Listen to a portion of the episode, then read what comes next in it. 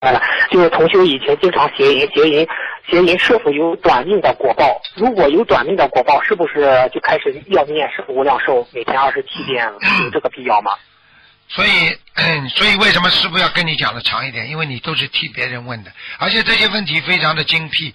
我可以告诉你，邪淫首先果报，如果是邪淫的话，和自己的啊啊自己跟自己的自慰那种，那是有分别的，明白了吗？如果你邪淫的话，已经是有对象了，那你已经造成人家的感情伤害了，那你肯定有果报，你肯定要下去，明白了吗？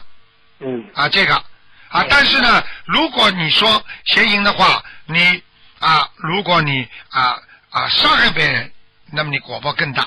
那么就算说这个女的是来还你的债的，她死盯着你，对不对啊？那么也是上辈子欠你的。那么你从开始的时候，你跟他发生关系的时候，为什么就没事呢？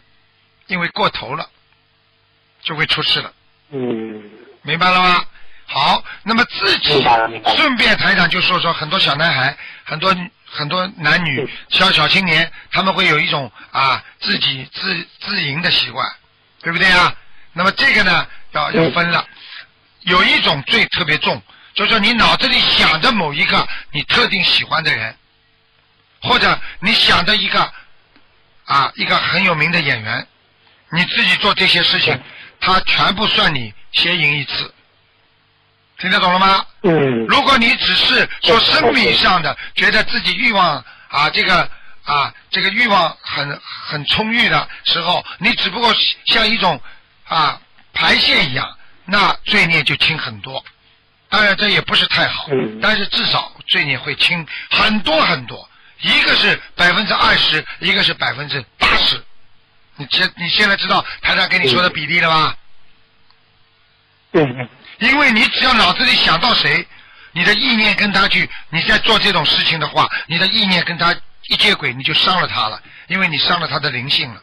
所以接下来你实际上就等于跟他邪淫一次，一模一样。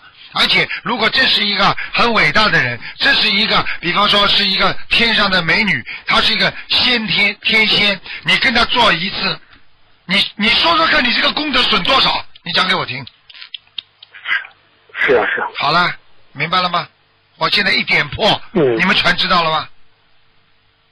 嗯。啊，现在谁谁能讲要这些？圣无量寿还需要念吗？就是知道 要要要加要加圣无量寿，而且要坚决不能做，明白了吗？坚决不能做，嗯哦嗯嗯嗯，哦，圣无量寿念多少遍呢？圣不是圣，先要念礼佛，然后要放生礼佛啊，啊，放生还要念圣无量寿，然后呢要自己多做功德啊来延寿，要跟菩萨讲的啊，多做功德来延自己的寿，明白吗？嗯嗯，明白明白。嗯。